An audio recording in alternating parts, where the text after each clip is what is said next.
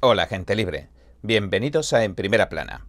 El Tribunal Supremo le ha dado la razón al presidente Joe Biden y esta decisión del tribunal más alto del país se ha vuelto de lo más relevante en materia de inmigración ilegal.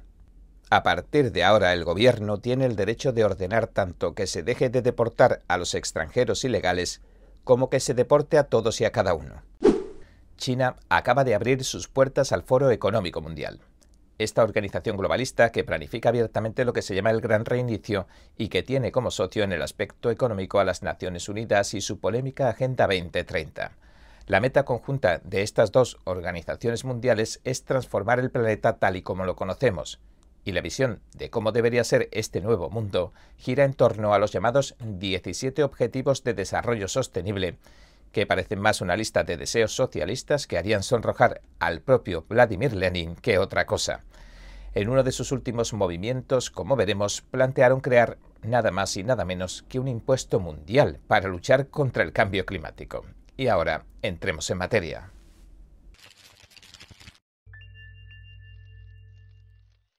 La decisión del Supremo ata de pies y manos a los estados en materia de deportación de inmigrantes ilegales de lo que se deduce que si en un futuro entrara otro presidente y, por ejemplo, decidiera hacer lo contrario y deportara a todos los extranjeros ilegales del país, los estados tampoco podrían impedírselo. El Supremo tomaba la decisión el viernes en un abrumador fallo de 8 contra 1. Solo el juez Samuel Alito votaba en contra.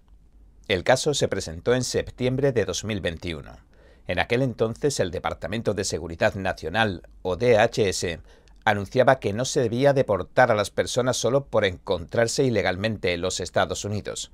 El secretario del DHS, Alejandro Mayorkas, declaraba que hay más de 11 millones de extranjeros ilegales en el país. No obstante, algunas estimaciones situaban la cifra por encima de los 30 millones. Mayorkas escribió lo siguiente no contamos con recursos para detener y tratar de expulsar a cada uno de estos no ciudadanos. Por lo tanto, tenemos que hacer gala de nuestro criterio y decidir a quién aplicamos por orden preferente las leyes de inmigración. Y añadió, nos guiamos por el hecho de que la mayoría de los extranjeros indocumentados que se pueden expulsar han sido miembros activos de nuestras comunidades desde hace años. Y posteriormente concluyó, el hecho de que una persona sea un no ciudadano extraditable, por lo tanto, no debe ser la única razón por la que se ejecute la ley en su contra. En otras palabras, Mallorcas lo que hizo fue básicamente despenalizar la inmigración ilegal. El secretario del DHS incluso aclara que seguirán deportando a algunos, pero que serán aquellas personas que se consideran una amenaza para la seguridad nacional. Es decir, terroristas, espías y otras amenazas generalizadas. Aunque cabe aclarar que esto tampoco significa que te vayan a deportar si cometes delitos en Estados Unidos una vez que entras al país ilegalmente, porque el delito tiene que considerarse un delito grave, no cualquier delito. También señaló en su memorando Mallorcas lo siguiente. No debe determinarse si un no ciudadano representa una amenaza actual para la seguridad pública conforme a definiciones precisas o categorías. En su lugar, se requiere una evaluación del individuo y de la totalidad de los hechos y circunstancias. Además, por contradictorio que pueda sonar, el DHS también les otorgaba ciertos derechos legales a los que quebrantan la ley y entraban ilegalmente al país. Por ejemplo, pese a haber entrado o permanecer ilegalmente en el país, a partir de aquel momento, cuentan con derechos laborales y de arrendamiento, es decir, la ley los ampara si trabajan o alquilan una vivienda. Además, aumentaron el ámbito de las libertades civiles para incluir a los extranjeros ilegales o los no ciudadanos. Así que esto también ha dado lugar a otros problemas. Por ejemplo, Nueva York ha estado desembolsando más de 300 dólares por noche y por persona y alojándolos en hoteles caros. De hecho, la ciudad de Nueva York quería que el gobierno federal le pagara 350 millones de dólares en ayudas económicas para sufragar los gastos de alojamiento y cuidado de los extranjeros ilegales. Y aunque solo vayan a recibir una fracción de lo que pedían, la cifra no deja de ser elevada. Van a recibir unos 30 millones de dólares de los contribuyentes para pagar las facturas. Otras ciudades están haciendo lo mismo. Ahora, en Chicago, los funcionarios de la ciudad están pidiendo 25 millones de dólares porque dicen que también les quieren dar vivienda gratuita a los extranjeros ilegales. Así que mucho de esto se remonta a la decisión que tomó el DHS de conceder ciertos derechos a los extranjeros ilegales al tiempo que abandonaba su política previa. Es decir, deportarlos por permanecer de forma ilegal en el país. Por esta razón, por producir un efecto llamada, tanto las políticas del DHS como las de la Administración demócrata han recibido críticas del lado republicano. En otras palabras, las comparan con alguien que hace sonar la campana de la cena para que todos acudan, y eso supone entrar ilegalmente a los Estados Unidos. Así que la oposición denunciaba que los demócratas estaban enviando un claro mensaje. Vengan, no los vamos a deportar a menos que sean terroristas o cometan delitos graves. Sin embargo, Texas y Luisiana no estuvieron de acuerdo y rápidamente presentaron demandas contra el gobierno federal. Intentaron obligar a la administración Biden a hacer cumplir las leyes que consideran la inmigración ilegal como un delito. El argumento que emplearon fue que si a los extranjeros que entran ilegalmente al país se les brindan casi las mismas protecciones que a los estadounidenses y se deja de deportar a quien quebrante la ley de inmigración, entonces ¿sigue teniendo algún significado el término jurídico inmigración ilegal? Lo que plantearon los estados fue que entre las responsabilidades del gobierno se encuentra el no permitir que ningún delito quede sin castigo, así como proteger la integridad soberana de los Estados Unidos de América. Pues bien, el fallo del viernes del Tribunal Supremo determinó que el gobierno de Biden puede tomar sus propias decisiones sobre este asunto. Y además, los estados no poseen ni legitimación ni derecho legal para cambiar en absoluto este tipo de políticas federales, y esto aclara todavía más las divisiones de poder que hay entre los estados y el gobierno federal. Y va a provocar que para los estados sea mucho más difícil plantarle cara a las políticas federales en los tribunales en el futuro. Básicamente lo que significa es que los estados pueden tener sus leyes, pero también las va a tener el gobierno federal. Y en gran medida los estados no van a poder obligar al gobierno federal a cambiar su forma de actuar el Departamento de Seguridad Nacional puede actuar de la manera en la que decida hacerlo, y la patrulla fronteriza, o ICE, también puede decidir cómo actuará. Así que a día de hoy, esta decisión del órgano supremo de justicia estadounidense se adecúa a las directrices del Partido Demócrata en el poder, que aboga más por unas fronteras abiertas. Sin embargo, si la oposición republicana volviera a ocupar la presidencia en 2024, el escenario podría cambiar mucho, ser muy diferente. El péndulo podría oscilar en sentido contrario. El expresidente Donald Trump, el mayor favorito a la candidatura presidencial republicana en 2024 según las encuestas, por ejemplo, está diciendo que si vuelve a ser presidente, comenzará su mandato con deportaciones masivas de extranjeros ilegales. No obstante, recuerden que también prometió eso mismo antes de las elecciones de 2020, y también antes de las elecciones de 2016, pero nunca sucedería. Sin embargo, también es verdad que ahora existe una diferencia. Esta vez contaría con todo el respaldo legal para hacerlo. Los rivales demócratas le habrían allanado el terreno, y esta vez lo tendría al alcance de la mano. En resumidas cuentas, el Tribunal Supremo no acaba de fallar a favor de las fronteras abiertas, aunque a fin de cuentas su decisión puede acabar provocando el mismo efecto, lo que el Tribunal Supremo ha dictaminado es que los estados carecen de la legitimación necesaria para cambiar la forma en que el gobierno federal decide que se cumplan las leyes de inmigración. Así que si el gobierno federal decidiera deportar a los extranjeros ilegales en un futuro, digamos a esos 11 millones que contabilizó Mallorcas, los estados no podrían intervenir como marca la nueva ley. Y ahora, en otras noticias, en JP Morgan Chase ha llegado recientemente a un acuerdo con las víctimas del fallecido traficante sexual de menores, Jeffrey Epstein. El pacto se produjo después de que las víctimas demandaran a la mayor entidad bancaria de Estados Unidos, acusándola de mantener a Epstein como cliente, pese a que los ejecutivos sabían que los enormes movimientos de dinero en sus cuentas guardaban relación con el tráfico y la explotación sexual.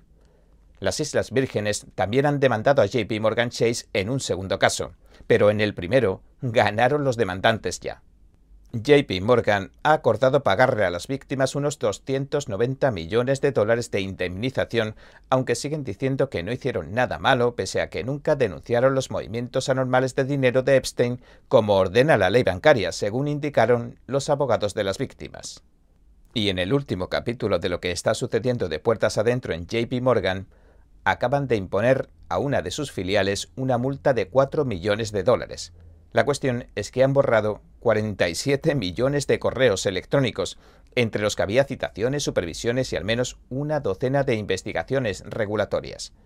Pero esta no es la primera vez que JP Morgan ha borrado accidentalmente registros necesarios para un caso legal en su contra.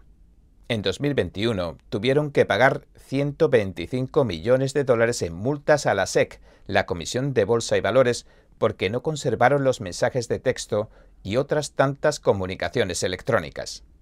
En 2005 pagaron 700.000 dólares en sanciones por motivos similares. Esto en realidad no es mucho para ellos. Hace unos días, el 22 de junio, la SEC dijo que cuando ya se sabía que Trump había ganado las elecciones, cito, a principios de 2016, JP Morgan puso en marcha un proyecto para eliminar de su sistema las comunicaciones más antiguas y los documentos que ya no necesitaban conservar. Y bueno, parece ser que se produjeron fallas en el proyecto y se eliminaron los documentos y comunicaciones que no debían eliminar. Bueno, hoy me gustaría despedir el programa con las palabras inspiradoras del pastor Lucas Miles. Escuchémoslo. Creo que la gente tiene que recordar que tenemos que mantenernos fuertes en momentos como este. Es muy fácil desanimarse y derrumbarse y volver a la vida normal, pero creo que la coherencia importa. Creo que también es importante recordar que hay una diferencia entre, ya sabe, cuando estoy hablando en general, puedo realmente derribar estas ideologías y sacar a la luz las falacias y todas estas cosas. Pero eso es diferente a cuando estoy tratando con una persona de tú a tú. Y creo que es importante que no perdamos de vista la humanidad y la dignidad de las personas. Así que puedo no estar de acuerdo con la persona que tengo delante, pero aún así puedo encontrar la manera de amarla y atenderla en su situación. Y como pastor, eso es algo que tengo que resolver todos los días. Y creo que mucha gente también lo siente. No podemos permitir que el odio, la corrupción y la maldad que nos rodean nos lleven a maltratar a nuestros semejantes. Además, mientras luchamos por la verdad, debemos recordar amar a los que nos rodean. El joven líder del Foro Económico Mundial, el presidente francés Emmanuel Macron, aseguraba que el futuro del medio ambiente depende en gran medida de la creación de impuestos a escala mundial. Macron reveló los planes mientras hablaba en la cumbre para un nuevo acuerdo financiero global en París el viernes pasado. Dijo lo siguiente. Estoy a favor de un impuesto internacional que financie los esfuerzos que debemos emprender para luchar contra la pobreza y el clima. Macron añadió que el foro está en conversaciones con otros líderes mundiales y que pronto nos seguirán y se movilizarán, dijo, para llevar a buen puerto esta tributación internacional que apuntaría en un principio a las multinacionales. Mientras tanto, en su propio país, las políticas del antiguo banquero Rothschild acordes a los planes del Foro Económico Mundial, están encontrando mucha resistencia. Pero, ¿qué es este poderoso foro y qué pretende en realidad? Estos objetivos son 17 y tienen 5 focos. Personas, planeta, prosperidad, paz y alianzas. Organismos internacionales, sector privado, sociedad civil y gobierno, trabajando en red, articularán esfuerzos para ser la primera generación que pueda cumplir con estos objetivos en un plazo de 15 años. Este vídeo tiene 7 años, así que nos encontramos a otros 7 de que se cumpla el plazo que se fijó para este proyecto de las Naciones Unidas. Este llamado plan globalista no consiste solo en que todos los trabajadores del mundo se unan. Consiste en una mega organización que engloba a los gobiernos, las organizaciones, las empresas e incluso a nosotros, la gente del mundo.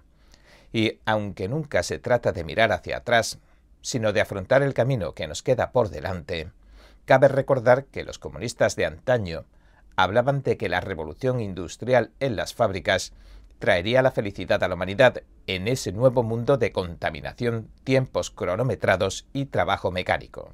Ahora, los comunistas de hoy hablan de la llamada cuarta revolución industrial, que consiste en crear ese nuevo espacio donde la humanidad va a ser feliz otra vez.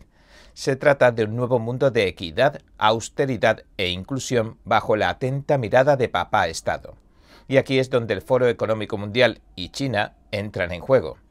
El fundador y director del Foro Económico Mundial, Klaus Schwab, que ahora está en el Davos Summer de tres días que ha organizado China en Tianjin, asegura que la cuarta revolución industrial cambiará el modo en que vivimos, el modo en que trabajamos y el modo en cómo nos relacionamos unos con otros. En esta edición de verano del Foro Económico Mundial han vuelto a decir sin tapujos cosas como que la transformación digital conlleva que los gobiernos van a poder programar las monedas digitales de los bancos centrales, ese dinero digital que están tratando de imponer los gobiernos a sus ciudadanos en sustitución del dinero en efectivo. E indicaron que a su futuro dinero digital ya pueden ponerle fecha de caducidad, fecha de vencimiento, además de que pueden rastrearlo todo el tiempo e incluso podrían prohibirle determinadas compras como se está haciendo actualmente ya en la China comunista, el modo que toma como ejemplo el Foro Económico Mundial para todas estas cosas. En esta llamada reunión anual de nuevos campeones, Svar Prasad, el profesor de la Universidad de Cornell y analista de la institución Brookings, dijo lo siguiente. Podrías tener, como cuento en mi libro, un mundo teóricamente mejor, o algunos dirían que más oscuro, en el que el gobierno decide que las unidades de dinero del Banco Central pueden emplearse para comprar algunas cosas, pero no otras que consideran menos deseables, como por ejemplo munición o drogas o pornografía o algo por el estilo. Y este comentario del profesor Prasad nos hizo acordarnos de una mesa redonda de alto nivel que se organizó en Washington, D.C., también sobre el asunto de las monedas digitales CBDC en octubre de 2022. Bo Li, el subdirector gerente del Fondo Monetario Internacional, el FMI, y ex vicegobernador del Banco Popular de China, explicaba más abiertamente la programabilidad de las monedas digitales. Dijo lo siguiente. Las CBDC pueden permitir a los organismos gubernamentales y a los agentes del sector privado programar o permitir funciones políticas específicas. Por ejemplo, pagos de asistencia, por ejemplo, cupones de consumo, cupones de alimentos. Las CBDC se pueden programar y así el dinero puede destinarse con precisión al tipo de personas que debe tenerlo, así como el tipo de uso que se le debe dar a este dinero. Y como se trata de transformar el mundo entero, también están pensando en reemplazar las suculentas hamburguesas con queso por jugosas hamburguesas de grillo, deshacerse de los automóviles, controlar Internet, censurar a la gente para que no digan cosas supuestamente ofensivas, derribar las viejas ciudades o reformarlas y dividirlas con muros para convertirlas en las llamadas ciudades de 15 minutos, que ya están funcionando en algunas ciudades de China, donde han instalado como pequeñas aduanas en las que hay que pagar si quieres salir de tu zona de 15 minutos. Y esto siempre que no estés en la lista negra del régimen. También hay ciudades verticales de 15 minutos en China, a cuyas viviendas se las llaman ataúdes por el poco espacio de habitabilidad que poseen. En otras palabras, tienes que tener el puntaje de crédito social suficiente, es decir, un ciudadano ejemplar, por ejemplo, es un amante del Partido Comunista, un devoto, y tiene más de 1.150 puntos. Mientras que un llamado deshonesto tiene menos de 800. Si quieres recobrar tus puntos que te quitaron por ser un mal ciudadano, tienes que pagar o realizar trabajos de voluntariado. Dicho de otro modo, hablamos del sueño comunista de Karl Marx, que predicaba destruir todo lo que conocemos porque es malo para reconstruir un nuevo mundo a la imagen del hombre o tal vez de los líderes supremos que ellos mismos consideran superiores. Un mundo donde la cultura que perfeccionó el hombre generación tras generación, la tradición y las sanas costumbres han sido completamente aniquiladas, para dar paso a un sistema de gobierno policial sin límites ni frenos que hasta se inmiscuye en la forma en que deben relacionarse las personas. La única diferencia del pasado con el presente, con el actual foro económico mundial, es que el sistema no se compone de un solo gobierno autoritario que lo controla todo, sino que se conforma de una multitud de poderosos, de gobiernos, de multinacionales, de firmas de inversión y de ONGs. Por eso, el sueño de la llamada cuarta revolución industrial se parece tanto a lo que está ocurriendo en China bajo el gobierno totalitario, el Partido Comunista Chino, un sistema donde todo y cada persona se ve dominada por el puño de hierro del PCC. Durante la presentación de la decimocuarta reunión anual del Foro Económico Mundial, que es la primera presencial desde la pandemia, y a la que asistieron más de 1.500 participantes y que se celebró en Tianjin, China, Klaus Schwab, el jefe del foro, en el discurso de apertura, dijo lo siguiente del primer ministro Li Xian, que es el segundo en importancia dentro del Partido Comunista Chino. El primer ministro Li asumía su cargo en el Congreso Nacional del Pueblo de China este marzo, en un momento crítico, cuando China adoptó nuevas medidas para controlar la COVID y comenzó a impulsar el desarrollo económico, el dinamismo social y la cooperación internacional. ¿Pero a qué se refiere Schwab? Pues bien, las políticas COVID que impuso China parecieron el sueño comunista hecho realidad. Impuso en nombre de la COVID y de la ciencia las políticas totalitarias más abusivas que cualquier país se haya atrevido a imponer a sus ciudadanos con el tema de la COVID. Confinó a la gente en sus casas. Incluso soldaban barras de hierro a sus puertas. Y la gente murió de hambre. La gente incluso se suicidaba tirándose desde sus casas. Aislaron a la gente en campos de concentración COVID impusieron una censura que llevaron hasta sus últimas consecuencias y que incluyeron castigos severos, bastante severos. En otras palabras, marcó una serie de pautas totalitarias basadas en el poder absoluto y en la abolición de los derechos humanos que hizo salivar a los aprendices de tirano de todo el mundo. Este es el aclamado modelo de China del Foro Económico Mundial. Pero los datos reales revelaron, una vez que el polvo que levantó la propaganda totalitaria comunista se asentó, que las políticas de la COVID del Partido Comunista Chino, PCC, fueron un rotundo fracaso. El régimen chino fue el inventor y el propagador no solo de la COVID-19, porque dejó deliberadamente los vuelos internacionales operativos desde Wuhan, sino también de los bloqueos económicos, los mandatos obligatorios de mascarillas, las vacunaciones forzosas y la mayoría de políticas pandémicas que se acabaron imponiendo en gran parte del mundo y todas estas medidas totalitarias levantaron una inmensa polémica. ¿Por qué? Pues los mandatos de mascarilla no detenían la propagación del virus. Las milagrosas vacunas tampoco. Los cierres destruyeron las cadenas de suministro mundiales y acabaron con las pequeñas empresas. Y en medio de este aparente caos, sí que es verdad que hay algo que lograron a la perfección. Destruir el tejido económico y social y crear nuevas estructuras de poder el Partido Comunista Chino emitió su canto de sirena a los conglomerados de inversores mundiales y estos volcaron su dinero en el régimen. Y las empresas pequeñas y medianas se vieron poco menos que reducidas a escombros por los cierres obligatorios, mientras que a las multinacionales, a las grandes corporaciones, a las que calificaban de esenciales en la pandemia y las dejaban operar a su antojo, se forraron. Y resulta curioso que todo esto ya lo había descrito en 2020 Klaus Schwab en su libro COVID-19, El Gran Reinicio. Dijo, cito, La pandemia representa una oportunidad inusual y reducida para reflexionar, reimaginar y reiniciar nuestro mundo.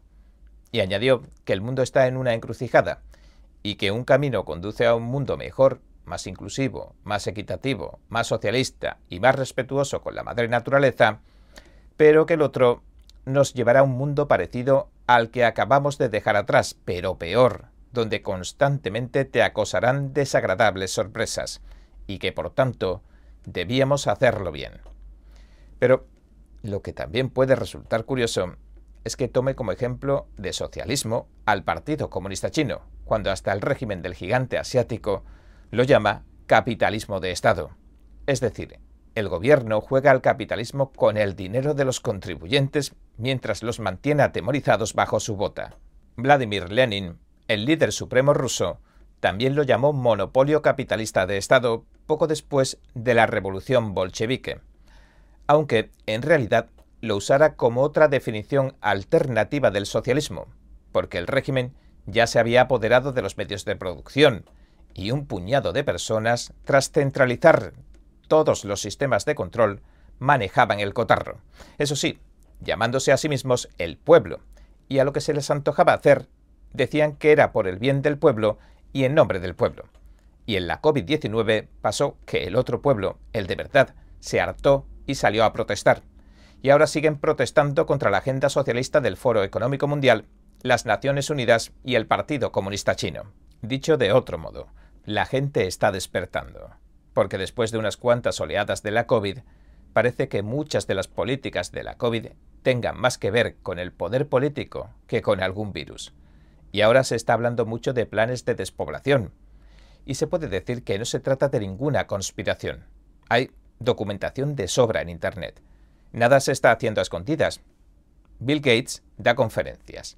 El Partido Comunista Chino lleva a cabo un mínimo de tres genocidios en la actualidad y ahora personal de los laboratorios chinos vuelve a asegurar que la COVID fue un arma biológica que se lanzó contra el mundo.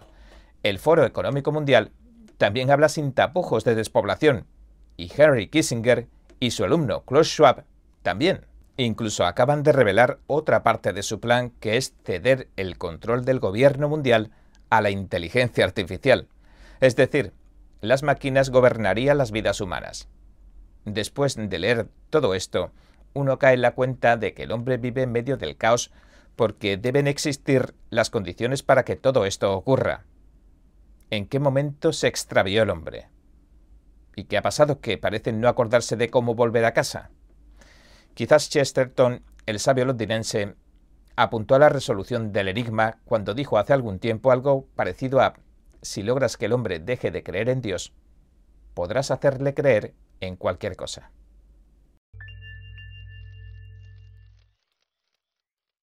Al parecer, algunas de las mayores compañías estadounidenses están cometiendo un gravísimo error de cálculo.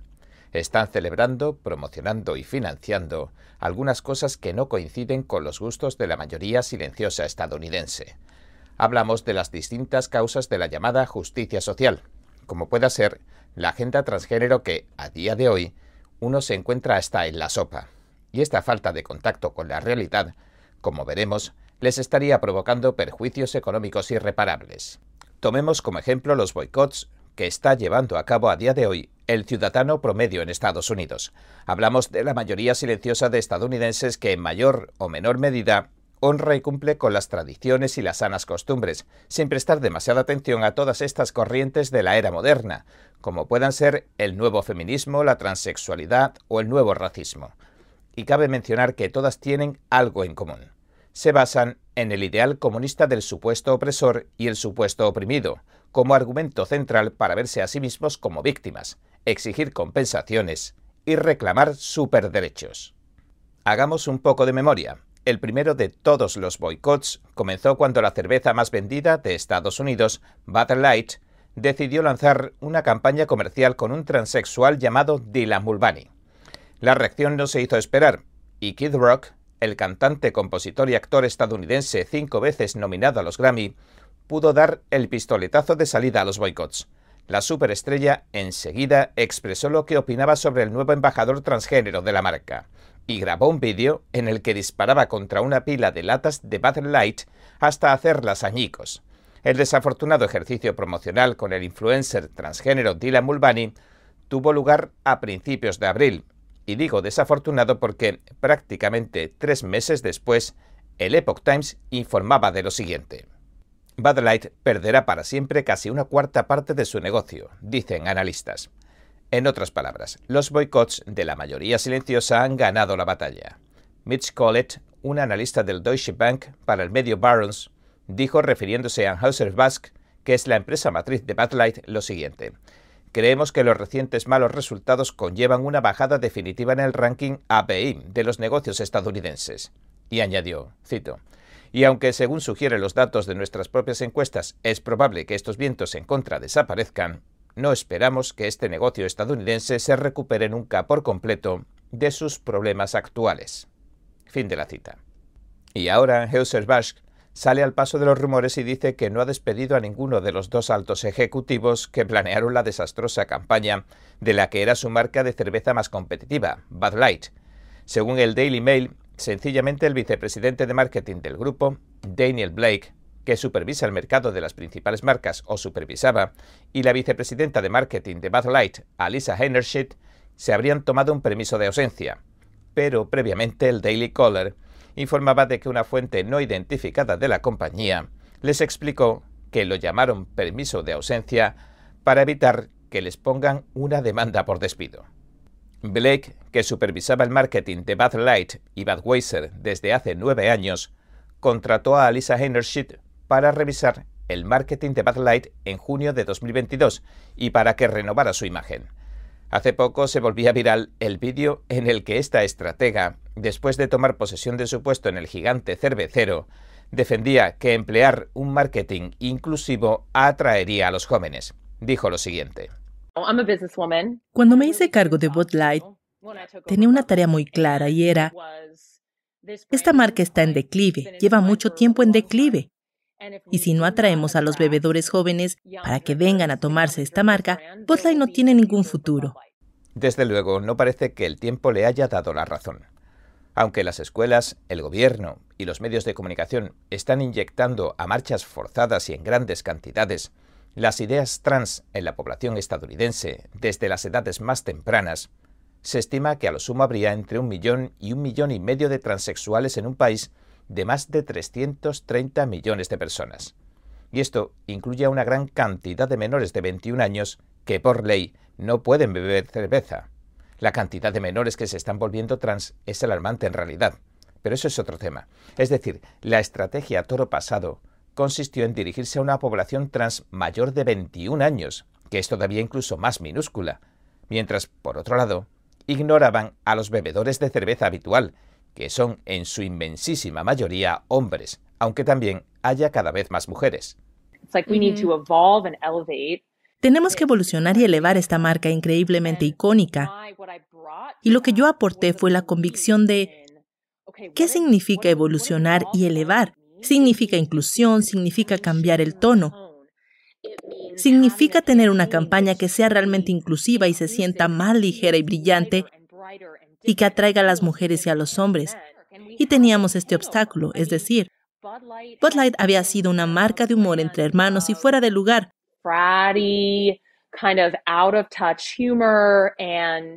Así que era realmente importante que tuviéramos otro enfoque.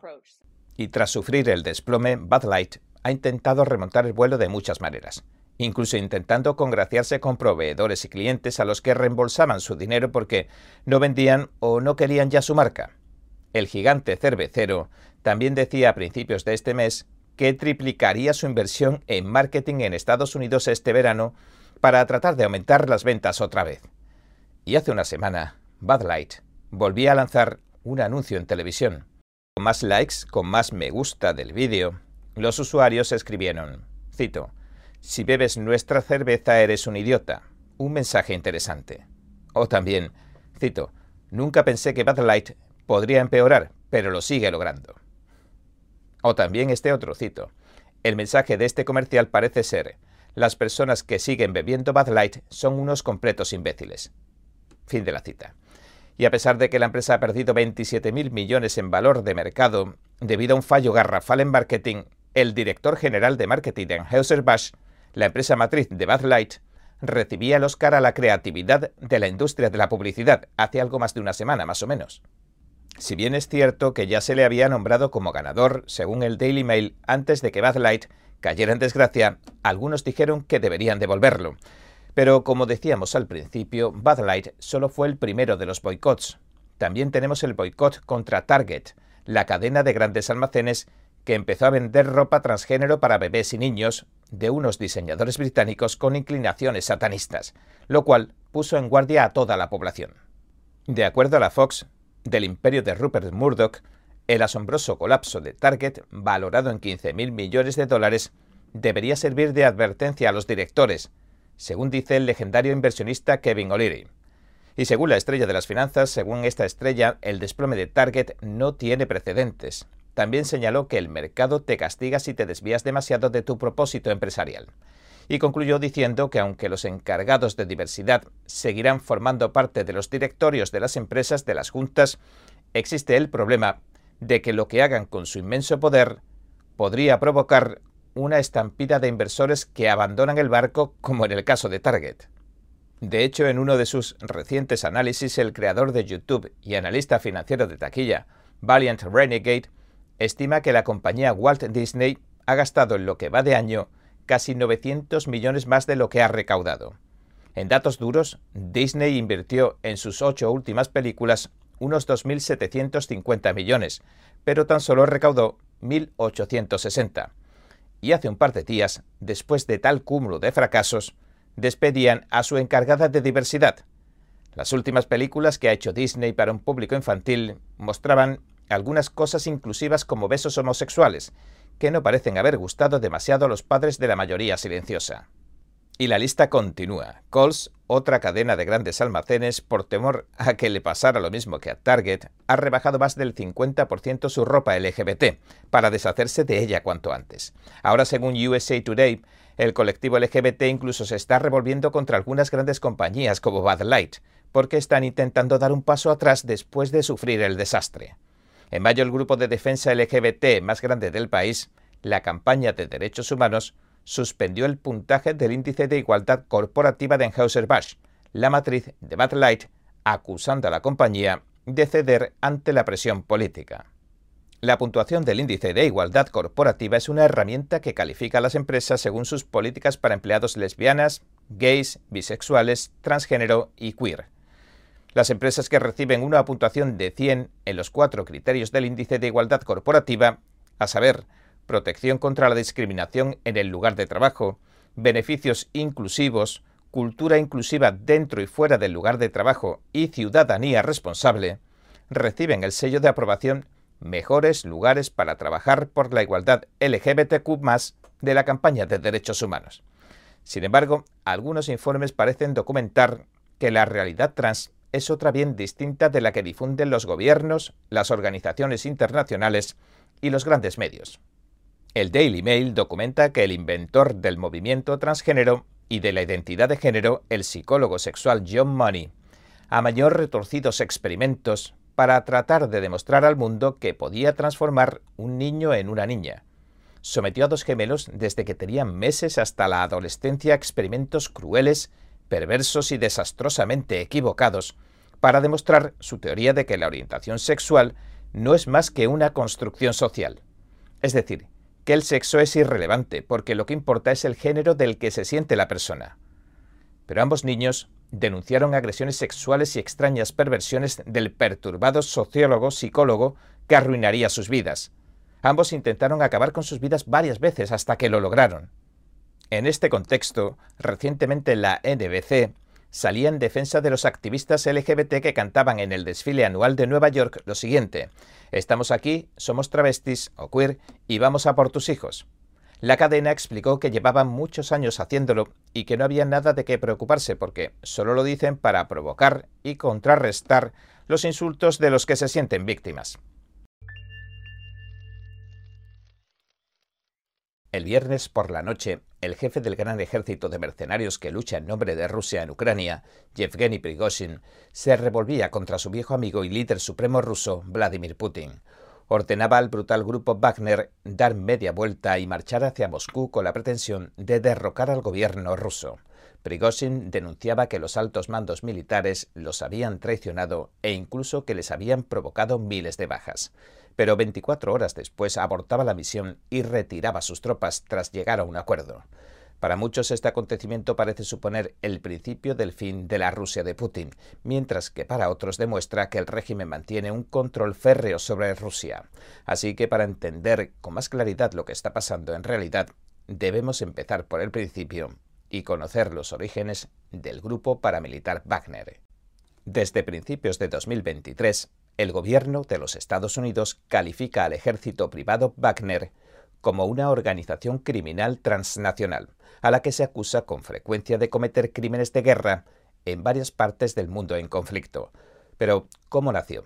Pues según el Business Insider, este Yevgeny Prigozhin cumplió casi una década en prisión por asalto, robo y fraude en 1981. Después de salir de la cárcel empezó a vender perritos calientes en la calle para ganarse la vida hasta que logró montar un negocio de catering, en el cual daba de comer a un joven funcionario con grandes aspiraciones llamado Vladimir Putin. Su empresa, Concord Catering, comenzaría a firmar contratos con el gobierno ruso varios años después, en la década de los 90. Y según un documental del Wall Street Journal, el gobierno lavaba dinero con su servicio de catering. Las estimaciones apuntan a miles de millones de dólares.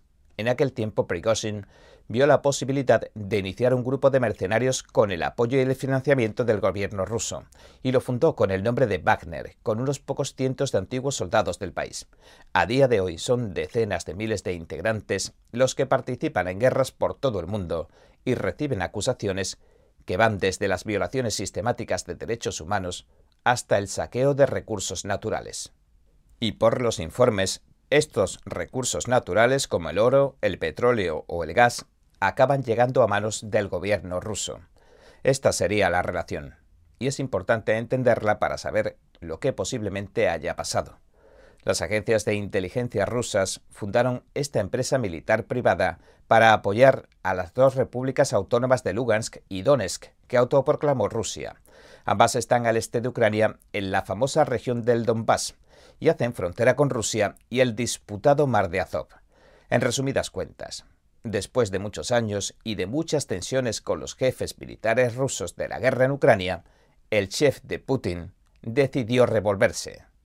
Y Prigozhin ha tratado de usar la indignación pública en su favor, declarando que Rusia no comenzó una guerra en Ucrania porque fuera necesaria, sino porque son muy corruptos, y que esto lleva a que se produjeran más bajas de soldados, y que el gobierno ha encubierto todo esto, y que esta era la razón por la que se rebelaban y marchaban hacia la capital. La han llamado la Marcha de la Justicia. Durante el intento de golpe de Estado, también denunció abiertamente la operación, esta operación militar especial de su viejo amigo Putin, es decir, la irrupción de tropas rusas en Ucrania que dio origen a la guerra hace 16 meses. Rusia dijo en aquel entonces que solo entraron militarmente en Ucrania para contrarrestar la inminente invasión que iba a lanzar Ucrania en esta región de población rusa mayoritaria del Donbass, para proteger a la gente de habla rusa, en otras palabras. Después, mientras los líderes de ambos países, Putin y Zelensky, planeaban negociar la paz en Turquía, Estados Unidos, el Reino Unido y la Unión Europea se comprometieron a inundar Ucrania de ingentes cantidades de dinero y armas de forma constante. Posteriormente, bajo esta nueva situación, Rusia se reorganizó y el ejército comenzó a movilizarse a gran escala, aunque siempre con el freno del Kremlin, lo cual no ha dejado de generar tensiones también. Y el resto de la historia de la escalada nos la podemos imaginar. Así que la invasión de Ucrania se basó en parte en que Rusia necesitaba defender a los rusos del Donbass. Pero Prigozhin asegura que eso es mentira. Afirmó que el gobierno ruso simplemente es corrupto y que lava dinero a través de las operaciones paramilitares que realiza Wagner tanto en África como en Ucrania. Y estas no son las únicas declaraciones en rebelión del jefe de los mercenarios.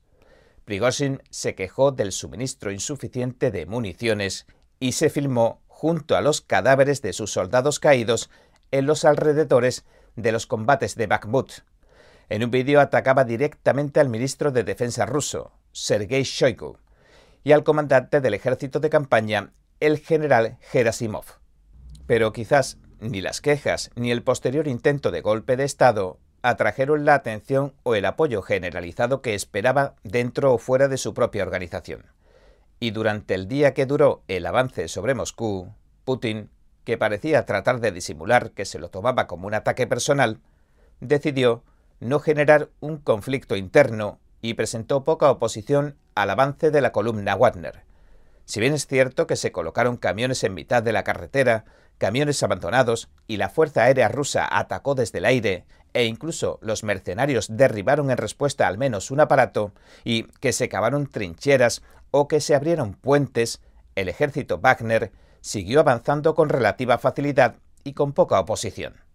El señor de la guerra, después de que el golpe fracasó, le ofreció a las familias de la tripulación del avión derribado unos 50 millones de rublos en compensación, unos 600 mil dólares.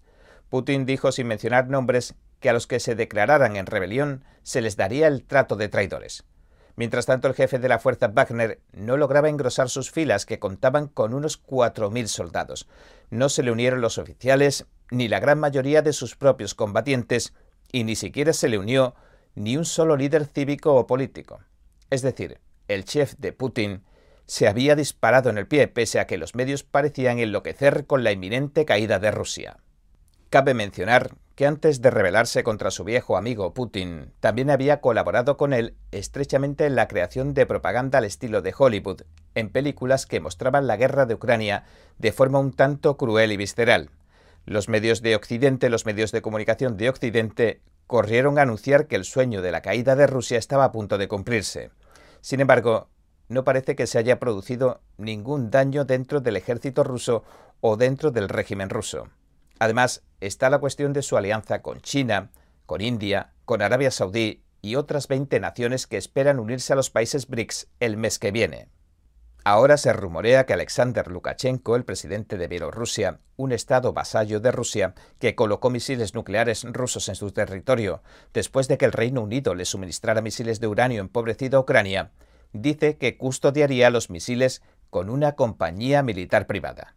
Y de hecho, en el acuerdo que llegó el jefe de Wagner con Putin para parar la marcha sobre Moscú, se incluía su exilio a Bielorrusia.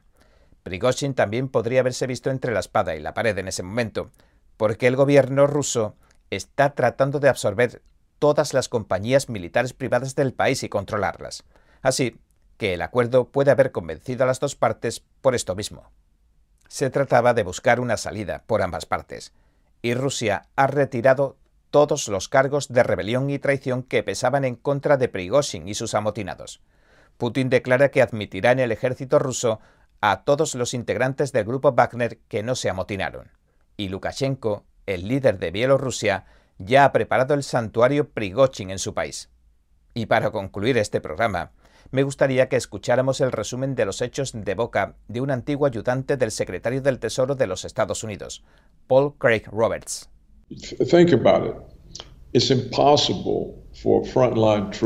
Y si lo piensas, es imposible para las tropas de primera línea rebelarse contra el centro de gobierno a cientos y cientos de kilómetros de distancia. En primer lugar, no pueden llegar allí. Si se ponen en marcha en un convoy, serán diezmados por los ataques de misiles de la Fuerza Aérea. Nunca lo conseguirían. Por otra parte, las tropas de Wagner no hay un gran número. Y de acuerdo con, quiero decir, el conjunto de nuestros ejércitos entero no es muy grande. Y de acuerdo con Carl McGregor, Douglas McGregor, que eran solo 4.000 soldados Wagner en el convoy. No van a tomar Moscú, no va a suceder. Y sin duda no podrían ocuparlo usted tendría que tener 400.000 soldados, que es más grande que el grupo de Wagner. Así que toda la noción de que incluso podría haber un golpe es absurdo. El golpe no puede suceder desde cientos de kilómetros de distancia en la línea del frente. Si progresa, sacar al grupo de Wagner Incluso el ejército ucraniano derrotado volvería a tomar un jefe del Departamento de Defensa. Así que toda la noción de que era un golpe de Estado es absurdo. Esto fue una creación de los medios de comunicación, probablemente por los medios de comunicación estadounidenses, y por lo tanto no tiene ningún sentido por sí mismo. Bien, este ha sido nuestro episodio de hoy. Gracias por sintonizarnos. Si le gusta nuestro programa, por favor, no olvide darle a me gusta, suscribirse y compartir este vídeo con sus amigos y su familia, porque todo el mundo merece conocer los hechos. Una vez más, gracias por ver en primera plana. Nos vemos mañana. Creo que informarse de verdad es más que solo conocer los hechos, es investigar, es buscar la verdad para ser libre. ¿Quieres saber más? ¿Quieres llegar a la fuente? Venga con nosotros al Descubierto, un programa donde no solo compartimos las noticias, sino que también vemos los hechos desde diferentes ángulos y de manera imparcial. Suscríbase gratuitamente a nuestro canal al Descubierto y usted podrá tomar una decisión informada. Lo esperamos de lunes a viernes en YouTube y en Epoch TV 19 y 30 hora del Este.